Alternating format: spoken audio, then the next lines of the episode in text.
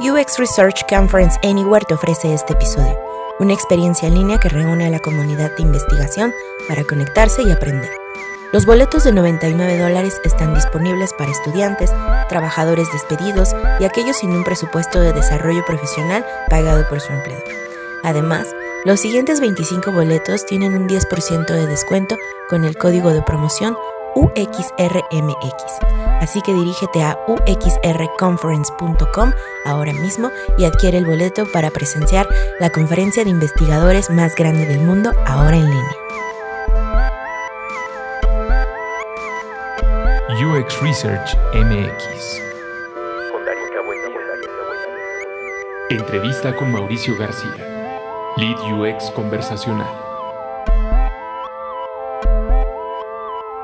Soy especialista en experiencia de usuario en diferentes niveles, eh, apasionado de la comunicación y de lo mismo cualquier tipo de comunicación es válida. Eh, escrita, oral, visual, para mí todo eso, todo eso cuenta. Soy un apasionado del diseño, de encontrar soluciones y de entender a la gente para ofrecerles una mejor experiencia.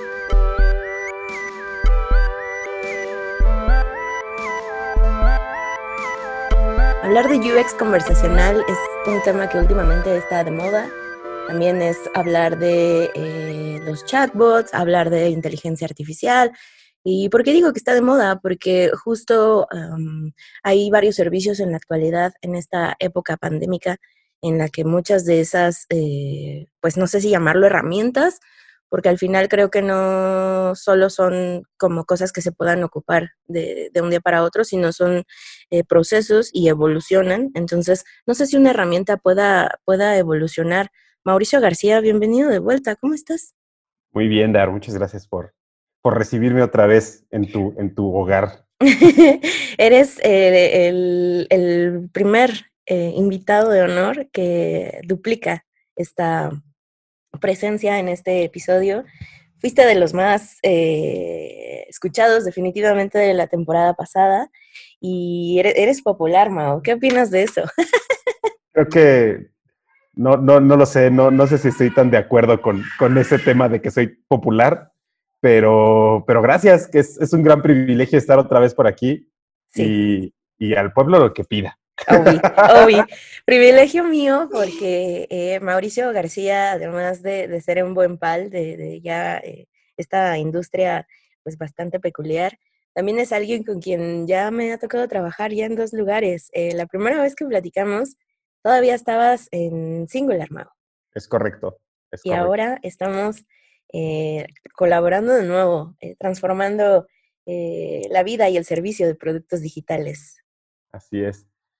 Y, y, la verdad es que, eh, o sea, puedo decir abiertamente que es súper padre y súper gratificante, ¿no? Trabajar, trabajar en, diferentes proyectos y coincidir nuevamente con la gente, ¿no? Tanto con eh, personas con quienes te sientes muy a gusto trabajar, pero también conocer a gente nueva e ir, e ir abriendo esos, esos caminos. La verdad es que está súper padre. Sí, soy fan. Justo de partir de, de, de, lo que hablábamos de, esta colaboración 2.0 eh, de esta charla en estos tiempos de, pandemia. Estamos viviendo varias cosas, Mau, que creo que son importantes como empezar a platicar, porque el contexto y el momento en el que la gente va a escuchar esto probablemente pues lo esté viviendo también, ¿no?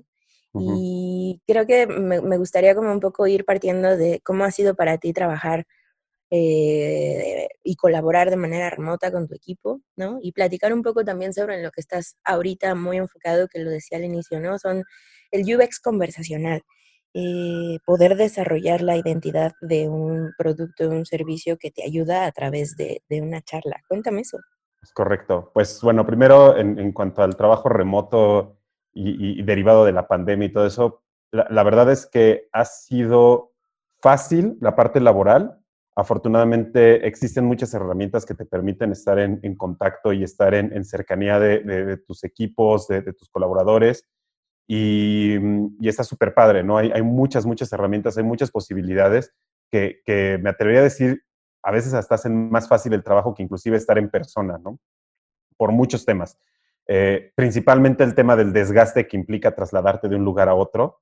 Este, eso, es, primordial. Y, por otro lado, también, pues, la, comodidad de estar en un lugar donde tú te sientes a gusto, con tus recursos, con, tu, con tus cosas. Eh, la verdad es que eso está súper, súper padre. En lo personal, en la parte profesional está chido, pero en la parte personal extraño mucho la convivencia social, extraño mucho, eh, yo, yo, soy facilitador de talleres y, y, el, y una de las cosas por las que lo hago, por lo que me gusta hacerlo, es por convivir con la gente. Y eso es algo que extraño muchísimo, la verdad. Lo, lo, lo deseo, lo añoro. Sí, estoy de acuerdo. Creo que es una de las cosas que más disfruto en el día a día, es esa convivencia. Tanto a nivel eh, ejecución como a nivel, eh, el típico vamos por un café. Exacto. Eh, vamos por un helado de miércoles de, de, de, godines. Sí, y, y todas esas cosas. Sí, eso, esa, pues esa convivencia social, ¿no? O sea, independientemente de que al estar en casa pasas más tiempo con tu familia o, en tu espacio, etcétera, y que es muy rico y es muy, muy agradable, la realidad también es que pues extrañas a estas otras personas, ¿no? Ese, ese, otro, ese otro convivir y ese otro compartir con, con otras personas diferentes momentos y, de otros temas y de otras cosas, salirte de tu, de tu cotidianidad o de tu, de tu vida diaria y, y personal y hacer algo distinto. Es algo que se extraña. Pero bueno, eh, aquí estamos y, afortunadamente estamos haciendo herramientas y estamos haciendo cosas que ayuden a que este tipo de situaciones pues se sobrelleven de una mejor manera. Y, eso me lleva al otro que me preguntabas, ¿no? Eh, la, experiencia conversacional.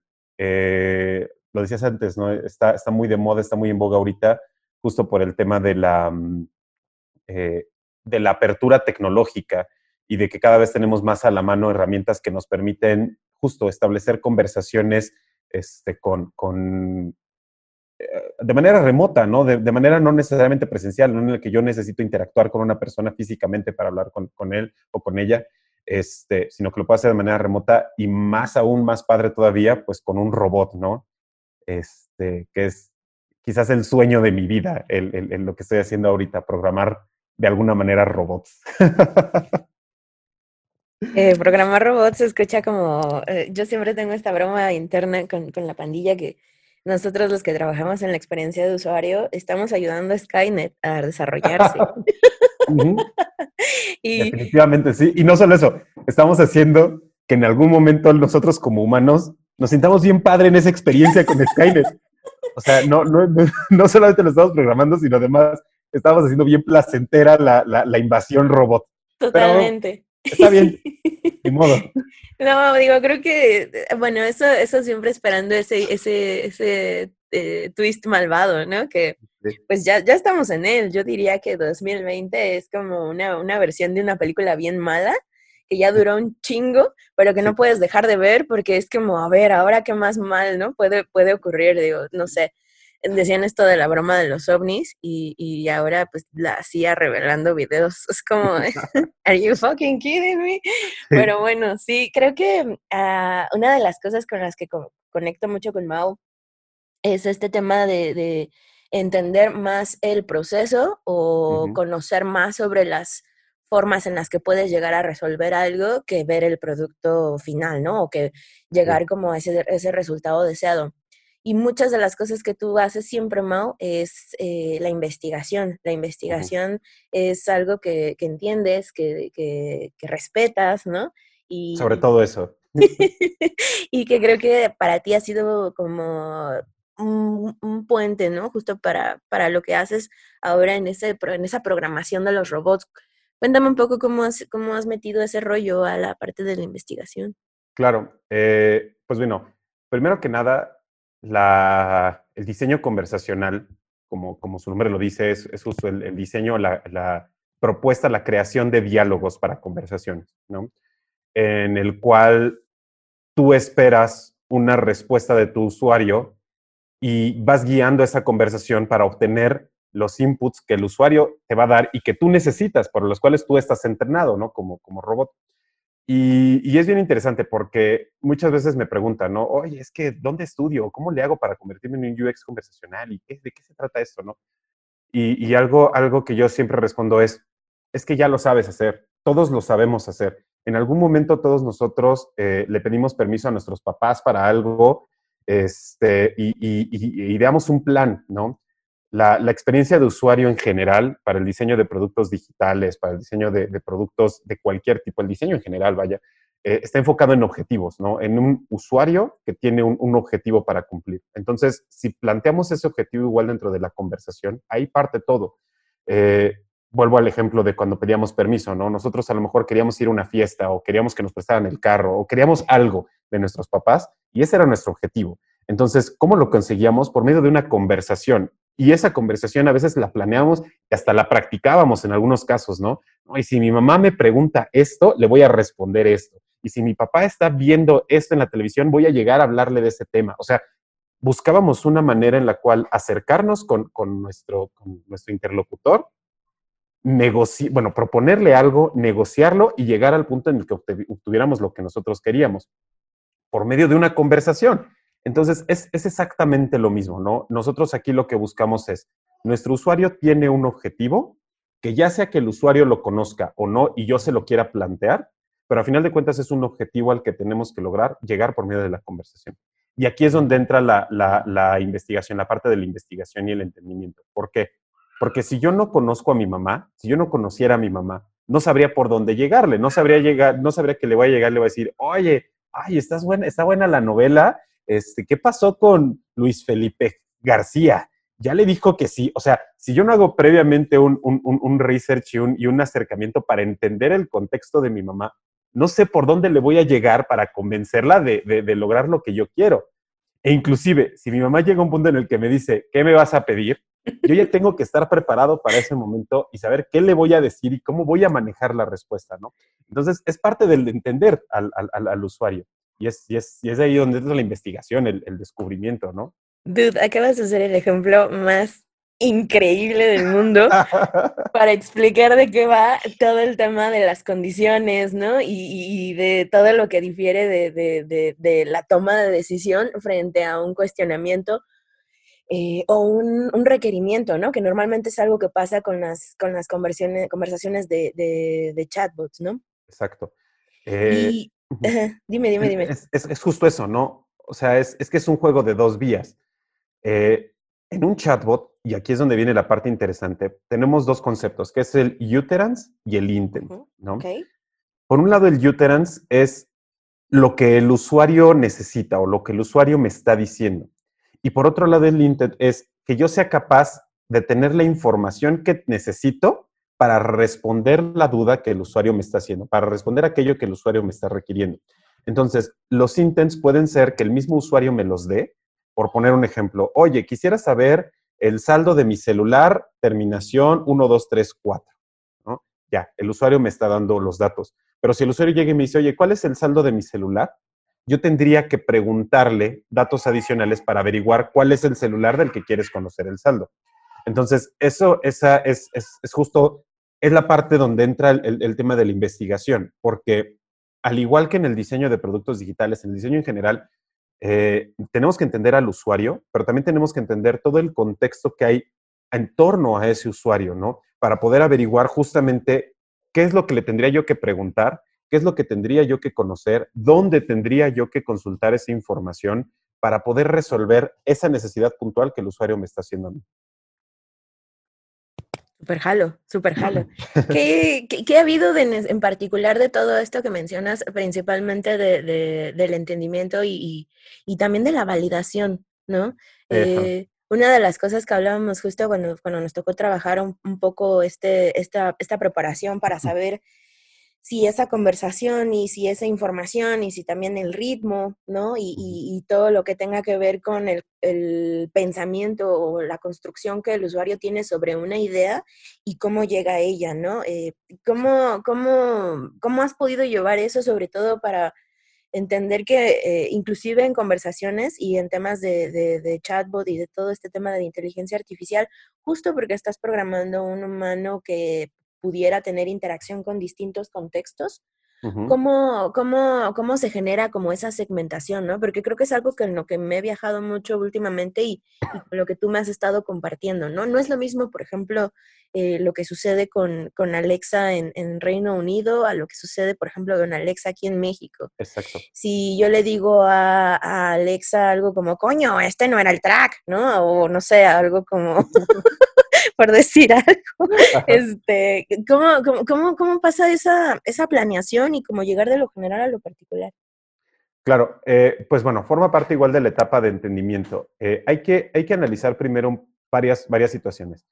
Em, obviamente a nuestro usuario, primero que nada, y como parte de la investigación del, del, usuario, entender cuáles son los canales que consulta o a través de los cuales esta conversación se puede llevar a cabo no es lo mismo una conversación con un, con un bot a través de un chat que a través, y tú lo decías, de Alexa o de Google Home o de Siri, ¿no? En donde la, conversación es 100% de voz. Y 100% en algunos escenarios, porque existen otros dispositivos como algunos de Alexa el, o, el, Google Hub, etcétera, que tienen pantallas. Entonces, la interacción puede ser de voz, pero además ocupar interfaces visuales para completar o para, para ayudar de alguna manera a que se lleve a cabo esa interacción y esa, y esa conversación. Entonces, entender el canal a través del cual el usuario se pone en contacto contigo es, es fundamental en esta parte. Eh, hay usuarios que debido a su adaptación tecnológica, debido a su edad, debido a su cultura, etcétera, prefieren hablar por teléfono prefieren ir a una, a una sucursal, a un establecimiento físico, prefieren hacer un chat, prefieren preguntar en preguntas frecuentes, etc. Entonces, de acuerdo a eso, a cada uno de ellos tenemos que estar preparados con una manera de conversar distinta. Vuelvo al ejemplo del permiso. No es lo mismo pedirle permiso a mi mamá cuando está sentada en la sala de mi casa que pedirle permiso vía telefónica, ¿no?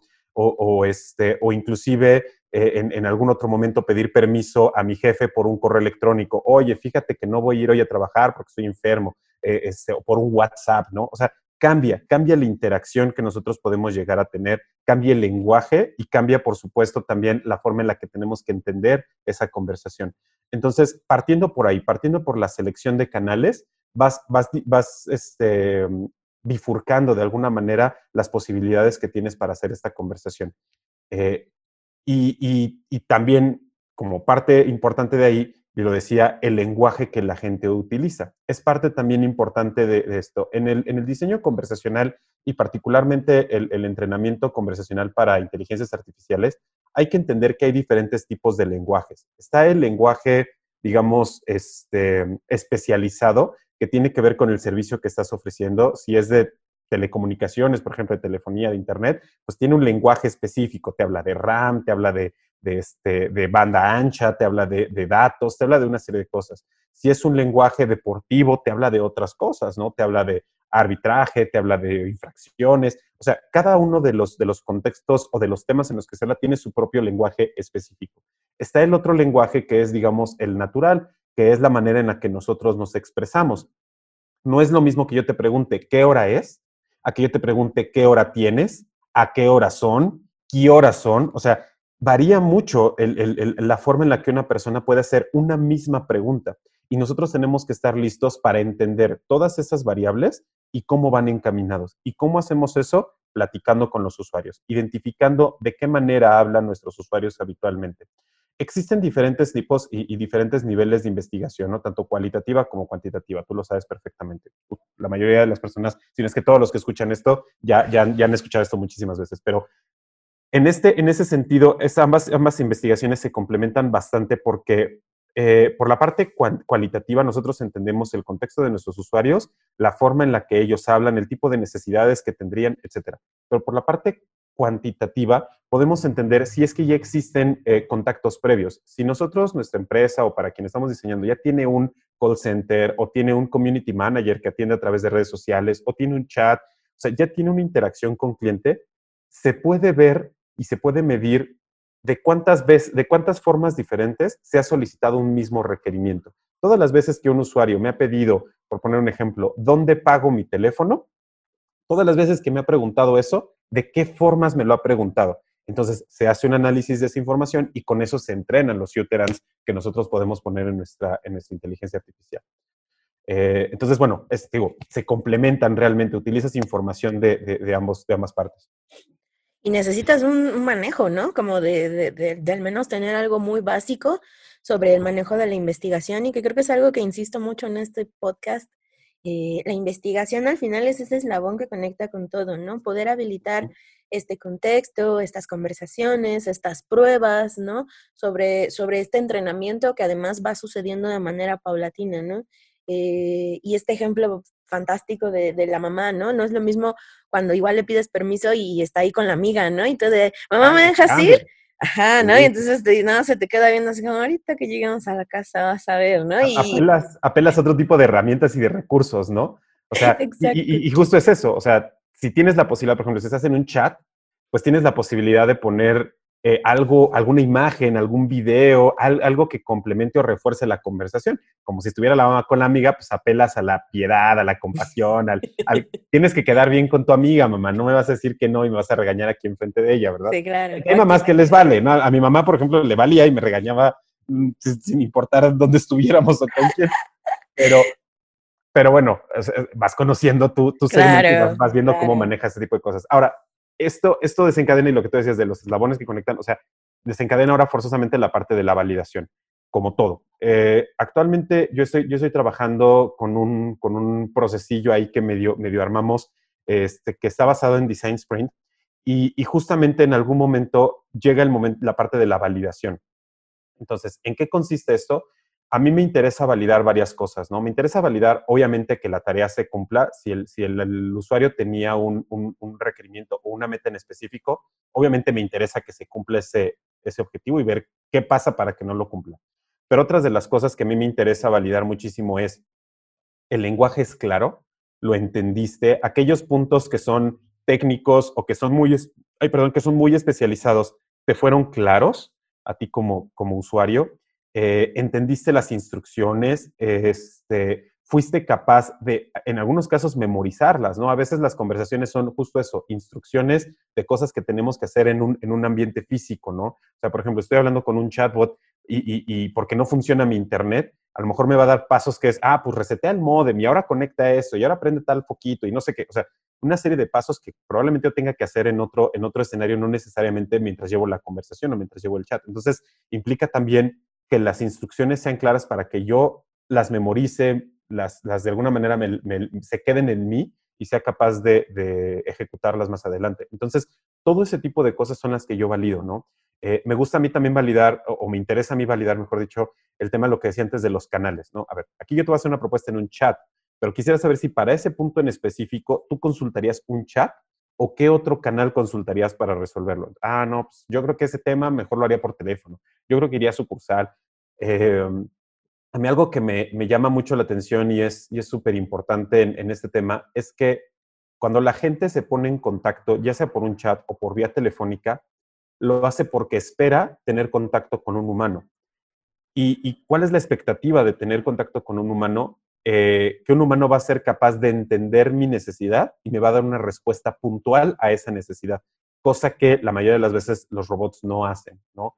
Como tienen un entrenamiento limitado, es, probable que no, que no entiendan del todo lo que yo necesito y me puedan dar esa respuesta. Entonces, esa forma, otra parte también bien, bien importante de nuestra investigación y de nuestra formación, ¿no? El, la expectativa que el usuario tiene al ponerse en contacto con un bot y cómo debo yo como bot actuar ante eso.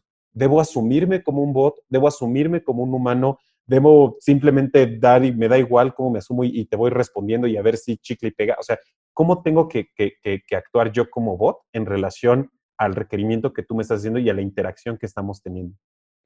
Y está bien loco eso, porque no nada más tiene que ver con ese, o, digamos, eh, eh, muchas veces he leído, ¿no? Que es como, es que el robot, el robot aprende y se adapta, pero yo difiero un poco de eso porque al, final el proceso de adaptación es algo que te permite sobrevivir o subsistir, ¿no? O como llegar al siguiente escalón.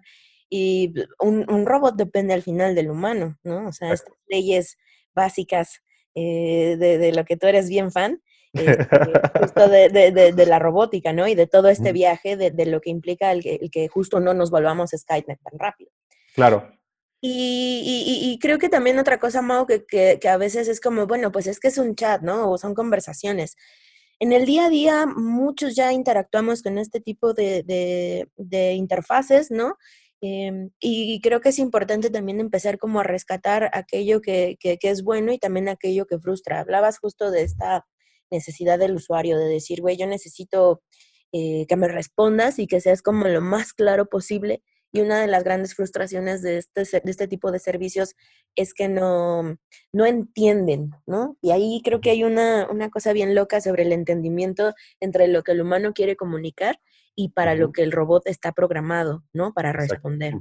¿Cómo ha sido ese viaje para ti? Sobre todo entendiendo que, por ejemplo, ya, ya en nuestro contexto, digo, mucha gente, muchas gracias, nos escuchan de muchos lados de, de, Latinoamérica, ¿no? Pero, por ejemplo, aquí en México, pues eh, sí que tenemos un, un, léxico pues muy particular, tenemos modismos, tenemos formas, los chilangos dicen que hablamos, ¿no? De cierta manera, así como también los regios también hablan de otra y así sucesivamente.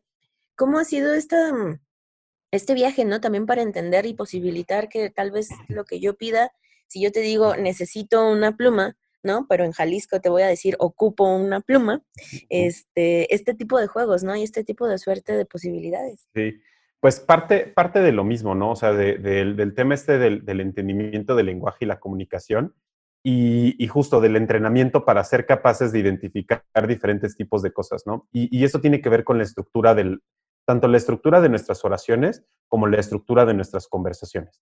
Em, y, esto, esto es algo que, al menos, bueno, ese tema de, del UX conversacional es, es reciente. Hay, hay, poca gente que lo hace, habemos pocas personas que nos metemos en este rollo y, y, mm, hay muchos, como ya lo habíamos platicado la, otra ocasión, hay mucha, hay mucha charlatanería en ese sentido.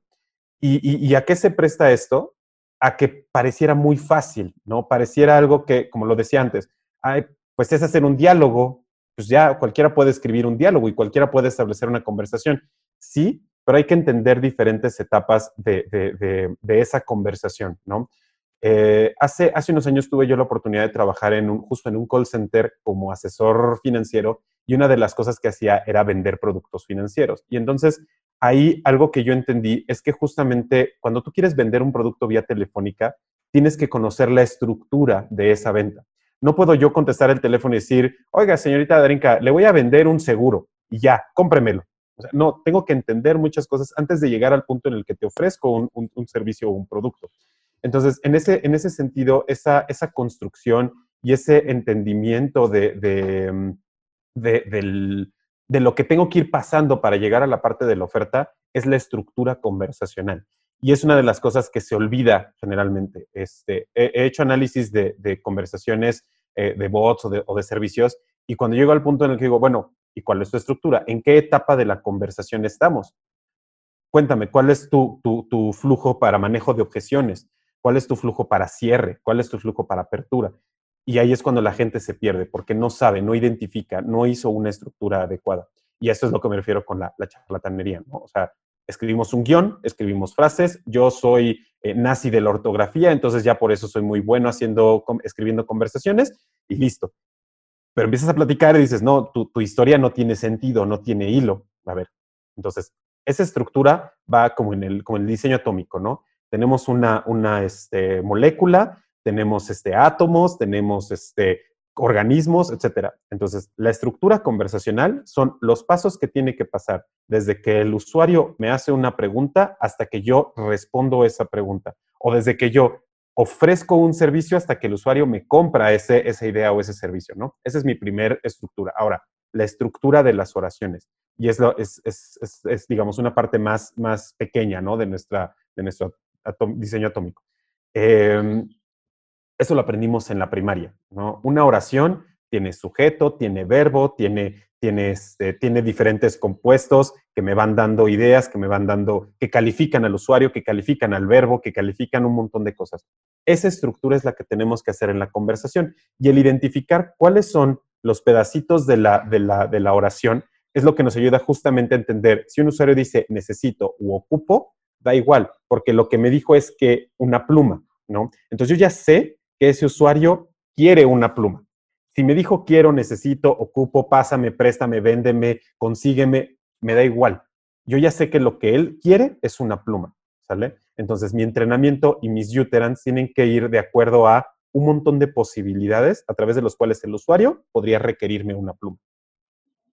Uh, este podcast está on fire. Eh, sí, sí, sí, creo que estamos escuchando a alguien que está uber clavado al menos en los últimos ocho meses en UX conversacional y es, es, muy gratificante poder escuchar todo lo que nos platicas, Mao, porque eh, justo este debate de qué tan preparado o qué tan listo o qué tan em, consciente estoy de lo que estoy trabajando y de lo que estoy aplicando, digo, al final, y es una cosa que invito mucho siempre a esta, a esta conversación y a la reflexión, pues tampoco somos como los super expertos, pero oh. sí que estamos tomando toda aquella teoría y que en el proceso de diseño vamos metiendo y eres de las personas que conozco que justo pues no le tienen miedo a esa experimentación, ¿no? Porque ya hay una base en donde, bueno, puedo, puedo experimentar o puedo aplicar esto en un corto, mediano y largo plazo y eso me permite controlar un poco más el impacto que irme de, lleno, ¿no? Digo, también hay quien se va de lleno y lo disfruta y respect after that,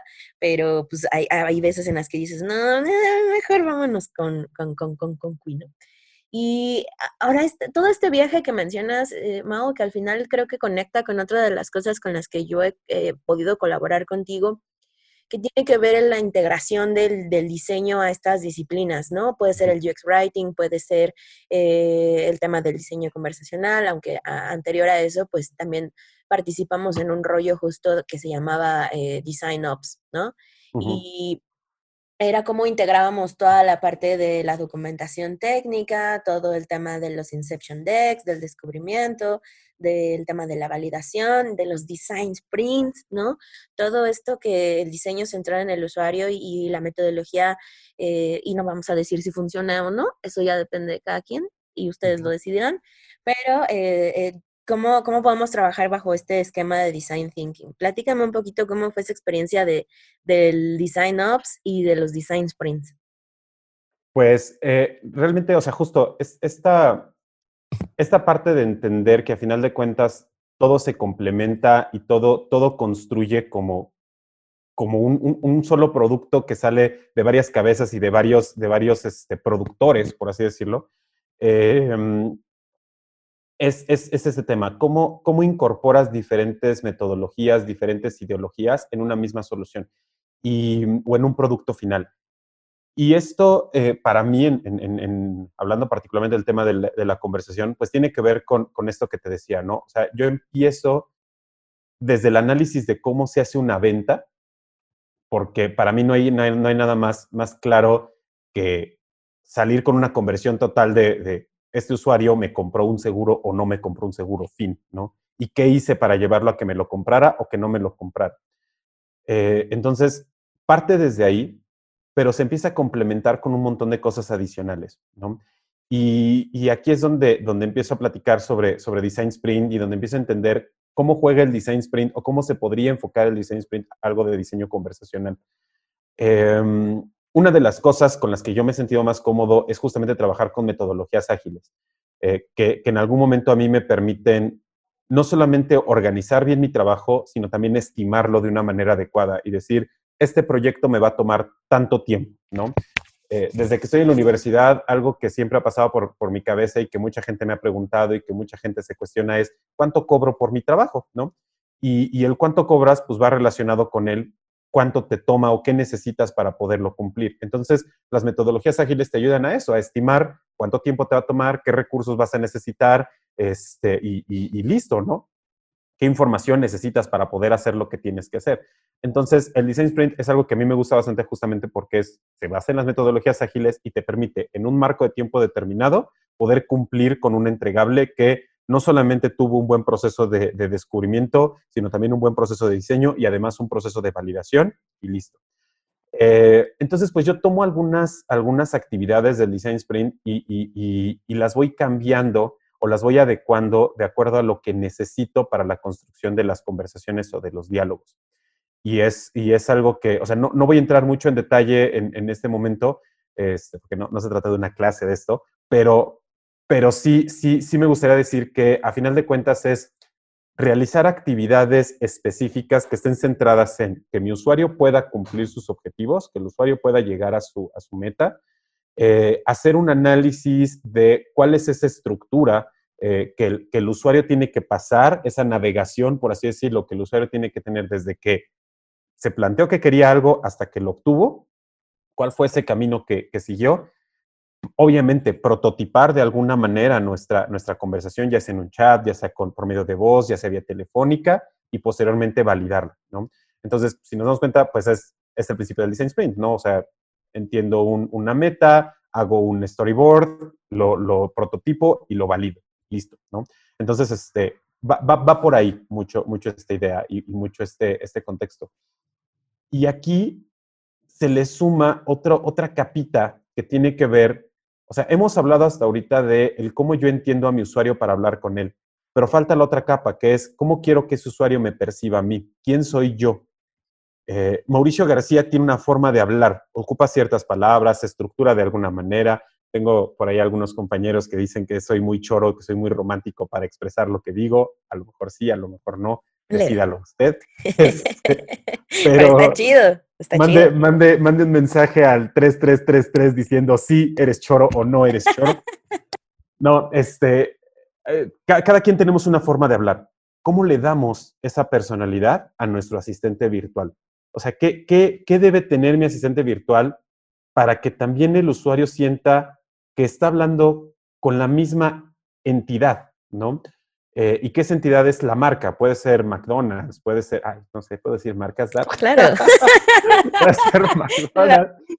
puede ser puede ser, una de telefonía, puede ser quien sea, ¿no? Pero me habla de la misma manera, me habla de la misma manera McDonald's que me habla Telcel. O sea, ese es, ese es mi punto, ¿no? ¿Cómo, cómo realmente nosotros interactuamos de esa manera y cómo, cómo es nuestra voz y cómo son nuestras palabras y cómo es nuestro lenguaje. Entonces, eso también forma parte de la construcción y del diseño, ¿no? El asignarle esa personalidad a, nuestra, a nuestro asistente virtual, a nuestro bot, como sea. Sí, que no nada más se aplica como para el, el, departamento de UX, ¿no? O sea, esto tiene que traer eh, temas de marketing, tiene que tener temas de métricas, bueno. tiene que tener como todo un universo que pueda unirse y decir todos tenemos que decidir sí, quién sí, sí. tiene, ¿no? Eh, la decisión sobre todo, no, o sea, no en el aspecto de que lo que tenga o no que hacer, porque eso en teoría debería estar marcado por el usuario, con una negociación eh, con los stakeholders, pero, pero sí que es un, es un reto muy, muy loco, ¿no? De hecho, parte de, de, que lo dices, ¿no? O sea, no es una clase, pero pues tampoco es como para que vengan a escuchar solo puro cotorreo, ¿no? Sí. que bueno, una de las cosas que, que, que ha tenido este podcast y que, que, ha recibido muy buena respuesta es eso, ¿no? Es, es un cotorreo chido, pero además aprendo un chingo, ¿no? Este, y, y, y, justo quiero como hacer esta, esta extensión, ¿no? Porque pues Mau ha colaborado con, con este, pues, como con este colectivo o esta comunidad o lo que sea, un hashtag, ya no lo sé, eh, de, de, UX Research MX, eh, digo, además de ser un podcast y de todo lo que sucedió el año pasado con Aventarse al Vacío, como les decía, eh, hicimos unos cursos, hicimos unos cursos de investigación en el cual pues eh, para mí era fundamental eh, que participara Mau sobre cómo, cómo se conecta la investigación o cómo se conecta todo este viaje de conocer al usuario al momento de construir y diseñar eh, ya un producto en, en un, como lo dice Mau, ¿no? En una voz, o en un tono, en un wireframe, en papel, en ¿no? lo que sea. Y una de las cosas que más salieron justo en esa retro de esa, de esa clase, bueno, más bien de ese curso, fue que querían más, querían más de Mauricio García y querían más de Design Sprints, porque una, una de las particularidades de ese romanticismo del que habla Mao, del cual yo particularmente soy fan, y siempre le digo, güey, no importa, yo lo, no lo pierdas, ¿no? eh, es esa forma en la que conectas con la persona que está escuchándote o con la persona que está aprendiendo de lo que tú le estás compartiendo. Y es ese tono y esa, esa familiaridad más relajada, ¿no? Que es una de las cosas que Mao adopta cuando, cuando enseña, ¿no? Y, lo vimos en el viaje hace un, año o dos cuando trabajábamos en este tema de Design Ops y ahora con, con el curso. ¿Cómo ha sido diseñar clases para ti en ese sentido, Mao? Porque conectar y hablar de cosas yo no digo que el diseño sea complejo, ni digo que nuestra chamba sea difícil. Lo que sí creo es que hay un doble proceso. El trabajo primero de entenderlo e interiorizarlo y luego de conectarlo o de ofrecerlo a tu contexto, ¿no? Con, con tus pares, con la gente que de alguna u otra forma se acerca contigo y te dice, oye, güey, yo quiero aprender de esto.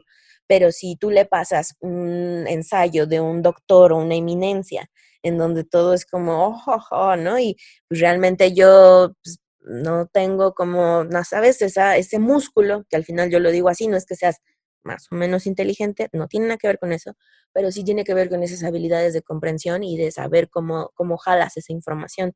¿Cómo ha sido ese viaje para ti, mamá? A mí me encanta dar clases contigo y, generar este conocimiento. Es bien divertido dar, yo lo amo. Este, uno, otro de, quizás otro de mis sueños es justamente ser, ser profesor, ¿no? Ya de tiempo completo. Quizás eso, cuando sea viejo, este, es lo que voy a hacer de tiempo, de, toda la vida. Em, es bien padre. Yo creo, que, yo creo que a final de cuentas sigue siendo diseño, nada más que ahora es diseño de clases, ¿no? Y, es encontrar, este, y además también es UX, ¿no? Porque es hacer una buena experiencia para, tus usuarios, tus sí, Sí, hablemos de eso. entonces es, es, es, es padre porque es encontrar las analogías adecuadas para explicar un tema. Hay cosas que son no es que sean complejas por su naturaleza, pero sí son complejas en el sentido de que son muy enredadas e involucran varias cuestiones, ¿no? Entonces, en, medida que nosotros seamos capaces de, primero que nada, nosotros entenderlo bien y luego eh, convertirlo en un lenguaje que sea adecuado para los usuarios, para los alumnos o las alumnas en este caso, eh, es, es, la parte padre, es la parte divertida y es lo que a mí más me gusta, ¿no? Eh, digo, lo, hemos platicado en otras ocasiones y lo hemos visto, el, empleo de ejemplos eh, de la cultura pop, ¿no? de la televisión, del cine, de la música, etcétera, ayuda muchísimo.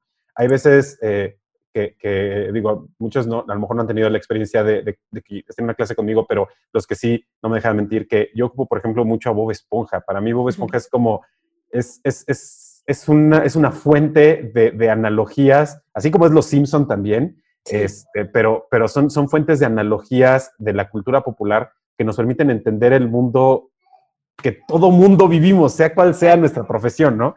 Porque al final de cuentas son procesos de pensamiento y, desarrollos sociales, entonces, y conductuales. Entonces, este, por eso me gusta mucho retomar eso. Y, y, justo de eso va, ¿no?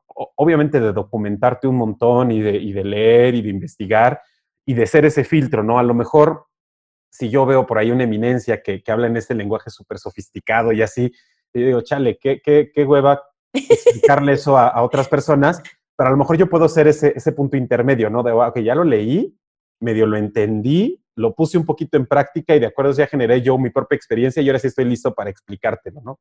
Entonces, eh, es eso, y es la parte que más me divierte y es la parte que más me gusta en, cuanto al, conectar con la gente, en cuanto al saber eh, qué, qué necesitan. Es que es diseño de o sea, tienen una necesidad, ¿no? Tienen una necesidad de conocimiento y ese conocimiento está enfocado a algo. Quieren aprenderlo porque quieren un mejor trabajo, porque quieren ganar más, porque simplemente les llama mucho la atención, porque están muy interesados. O sea, tienen un objetivo para algo, lo que sea. Entonces, conectar con eso y decir, ah, yo estaba como tú, amigo, hace un par de años, ¿no? O qué, chido encontrarme con gente como tú. O a veces te dan hasta la vuelta, ¿no? Y dices, ay, güey, este, este, esta chava sabía mucho más que yo, güey. A ver, vente, ¿no? Platícame un poquito más, conversemos, debatamos. O sea, es, bien interesante esa interacción, ¿no? Y, el, compartir conocimiento. Yo lo, decía en el otro podcast, en, el otro episodio, y, este, y lo, digo siempre, ¿no? Yo soy de la iglesia de el conocimiento se construye en colectividad, le rezo a esa iglesia todos los días, entonces creemos esa comunidad y creemos esa colectividad, ¿no? Eso es, hagámoslo. Si ya estamos aquí, si tenemos las herramientas, si tenemos el conocimiento, compartámoslo y fortalezcámoslo, ¿no? Jalo, jalo completamente. Sí, y, yo para mí es, es, es, es, esencial y fundamental generar, generar justo estos, estos consensos con, con, mis colegas, ¿no?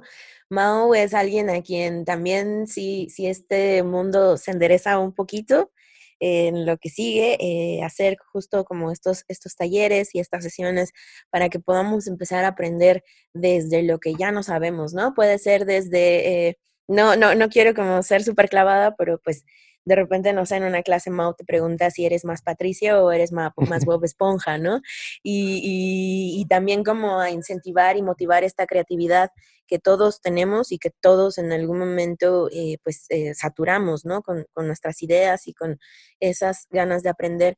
Y pues eh, otra cosa que también creo que es relevante e importante es que entendemos, ¿no? Entendemos quiénes son esas personas que están aprendiendo y que están pues ávidas de conocimiento. Ahora bien, Mau, para ir cerrando justo la, la, conversación, se me fue bien rápido, güey. Es como cuando estamos comiendo en, cualquier día y, y nos lavamos eh, ¿Qué tendríamos que hacer aquellos que estamos eh, aprendiendo o que nos interesa este viaje de, del UX conversacional? O porque yo, yo a ti te considero un, un, diseñador súper holístico, ¿no? Puede, puede hacer varias cosas, puede estar como en varios momentos y justo eso es gracias al, al callo, ¿no? Y, a ese como em, músculo del, del, cual siempre me refiero que hay que, que hay que empezar a ejercitar. ¿Qué pesos recomiendas? ¿Cualquier rutinas? ¿No? ¿Cómo jalo? Hay que aferrarnos, como dirían por ahí. Este, ¿Tú a qué te aferras, Mau? este, bueno, eh, para la parte conversacional, eh, a pesar de que, como les digo, es, algo muy, muy nuevo, eh, hay, hay pocas personas que formalmente se dedican a esto, nos dedicamos a esto, pero ya existe cierto contenido, ya, ya existe cierta información. Uh, uno que fue quizás que está haciendo mi libro de cabecera. Es el, el, de Erika Hall, UX Conversacional. Gran libro, gran recomendación aquí de la maestra Dar. Este, buen, buen libro y buena, buena, eh, una muy buena manera de entender justamente la relación entre el entendimiento del usuario, entre la, la investigación y la parte de producción hacia, hacia lenguaje y hacia escribir. Eh, yo creo que para la gente que hacemos, digamos, aquellos que hacemos diseño de interfaces, este, empezar a clavarnos más en temas de UX writing nos puede ayudar. Empezar a escribir, empezar a entender cómo, pero más allá de escribir y decir, ah, voy a ocupar esta palabra o esta no, y qué lenguaje, etcétera. O sea, más allá de eso, entender estructuras de, conversación. Y lo dice Erika Hall, ¿no? O sea, una conversación no solamente sucede en un chat o en, un, o en una vía telefónica. O sea, tienes una conversación cuando abres una página web la página web te está diciendo algo, te, tiene un discurso y tú lo estás, tú estás interactuando con él, ¿no? Eh, cuando llenas un formulario es una conversación, es como una entrevista, ¿no? Que tiene eh, la, página web contigo o el, formulario web contigo. Entonces, eh, entender eso primero, o sea, entender qué es una conversación y cómo sucede. En, este mundo del, del, UX conversacional me he encontrado con gente, con personas que son lingüistas, con escritores, con periodistas, y, con content strategies. Este, entonces, esos son los campos, digamos, de conocimiento que podríamos ir explorando. Eh, yo no diría que nos claváramos tanto en algo específico como, ah, voy a estudiar lenguas hispanas para poder escribir mejor. No, no es necesario, o sea, de verdad no es necesario. Yo buscaría también estrategias, por ejemplo, comerciales, estrategias de venta, este, leer o, o, investigar temas sobre venta. Hay un, hay un libro muy bueno también este, que les voy a recomendar, que habla al respecto de este, la mm, negociación de rehenes. Lo escribió un, policía del FBI. El libro se llama Rompe la barrera del no. ya les digo el autor porque no, me lo sé, pero, pero aquí lo tengo. Em, Chris Voss. Chris Voss es un exagente del FBI que nos habla al respecto de la negociación de rehenes. Es un tema que no diría, ¿what? Pero, pero habla de cómo romper el no, cómo rompes el no por medio de la negociación y por medio de la conversación en contextos de estrés, ¿no? Liberación de rehenes, es un policía que, de, Estados, de Estados Unidos, o sea, no, no, es, no es cualquier oficial, ¿no? Ni cualquier trabajo. Entonces, eso es a lo que me refiero, o sea, busquemos temas que estén relacionados a la negociación por medio de la conversación. El arte de la guerra de Sun Tzu, que también nos da muchos tips sobre, sobre cómo, cómo negociar y cómo obtener objetivos o cumplir objetivos. Eh, son cosas que nos pueden ayudar, de verdad. Pareciera que no. O sea, yo sé que me están escuchando muchas personas y dicen, este cuate ya está debrayando, ya está en un viaje, ya lo perdimos. No, en serio, en serio, créanme. Eh, aprendamos a negociar por medio de la conversación. Eso es la parte fundamental de, una, de un buen diseño conversacional. ¿Por qué? Porque tenemos que ir por fases. Primero llego con mi mamá y le pregunto cómo está. Luego, luego intento, intento este, empatizar con ella viendo, uniéndome a la novela o la tele o el Daniel Bisoño ahora dijo esto. O sea, intento, intento meterme en su, en su rollo, empatizo. Luego a lo mejor hago alusión a sus, sus, sus, sus este, sus, cualidades, ¿no? Oye, ma, qué, qué, bonito se te ve ese mandil el día de hoy, ¿eh? Está bien bonito. Oye, papá, esa barba que te dejaste ya de tres días se te ve muy bien. Oye, préstame tu perfume, ¿no? Porque huele súper rico. O sea, vamos pasando por etapas, vamos pasando por etapas hasta que llegar al, ¿me prestas el carro? Oye, ¿puedo llegar tarde mañana? Este, oye, ¿me das dinero porque voy a invitar a mi novia al cine? O sea, llegar a ese punto, híjole, no toqué el tema del ligue, porque el ligue también es otra, otro muy buen ejemplo de, Es la persuasión y es como el ve, ve el lado bueno y como no viste las letras chiquitas y aceptaste los términos y condiciones, te van. No, entremos en esos temas. Pero sí, bueno, en, entender eso, o sea, yo complementaría la formación que quizás ya podemos tener como diseñadores o como lingüistas o como comunicólogos o este, psicólogos, gente de psicología, etcétera. O sea, la formación que tengamos, complementémosla con temas de negociación, estrategias comerciales, este, pautas de venta, encuestas, cosas así. Eso nos va a dar mucho, mucho juguito de dónde entender cómo funciona una conversación. Ya lo demás, lo técnico, poco a poco, porque los entrenamientos, los sistemas que existen para esas cosas, créanme, eso es un video tutorial en YouTube, te explica cómo hacer. Y no estoy minimizando el trabajo de nadie, ¿eh? para nada, pero, mm. pero, pero créanme que lo, lo, crucial del UX conversacional es eso, entender cómo estructura una conversación y llegar, romper la barrera del no, como dice este cuate. Amo, amo la referencia, amo la referencia del FBI. Y, al final creo que eh, parte de, ser un buen diseñador o, vaya, no, no se trata de ser qué tan bueno, qué tan malo eres, sino más bien qué tan abierto estás a aprender de otras cosas que no necesariamente tienen que ver con, con, diseño como tal, ¿no? Y qué permite eso, como dijo Mao, ¿no? Que haya gente de otras disciplinas, de otras carreras haciendo esto, que al final se trata de hacerlo más humano, ¿no? Entonces, eh, muchas gracias por venir a repetir conmigo, Mao, esta conversación en este confinamiento.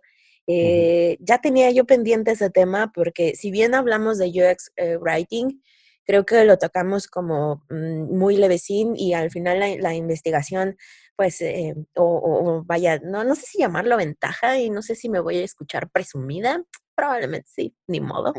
Este, es que la investigación toca todo, la investigación está en todos lados y probablemente ese sea como una de las cosas que, que nos permita extender los temas y ver que no es lo mismo lo que conversamos hace un año a lo que estamos conversando hoy y lo que probablemente vaya a suceder en 10 cuando Skynet eh, sea dueño de nuestras mentes. El tema, del, el tema dentro de tres años, ¿nuestra experiencia de esclavos debería ser mejor? Muchas gracias por venir, Mau. Gracias a ti, Dar, por invitarme y gracias a todos por, por escuchar. UX Research MX. Entrevista con Mauricio García. Lead UX conversacional.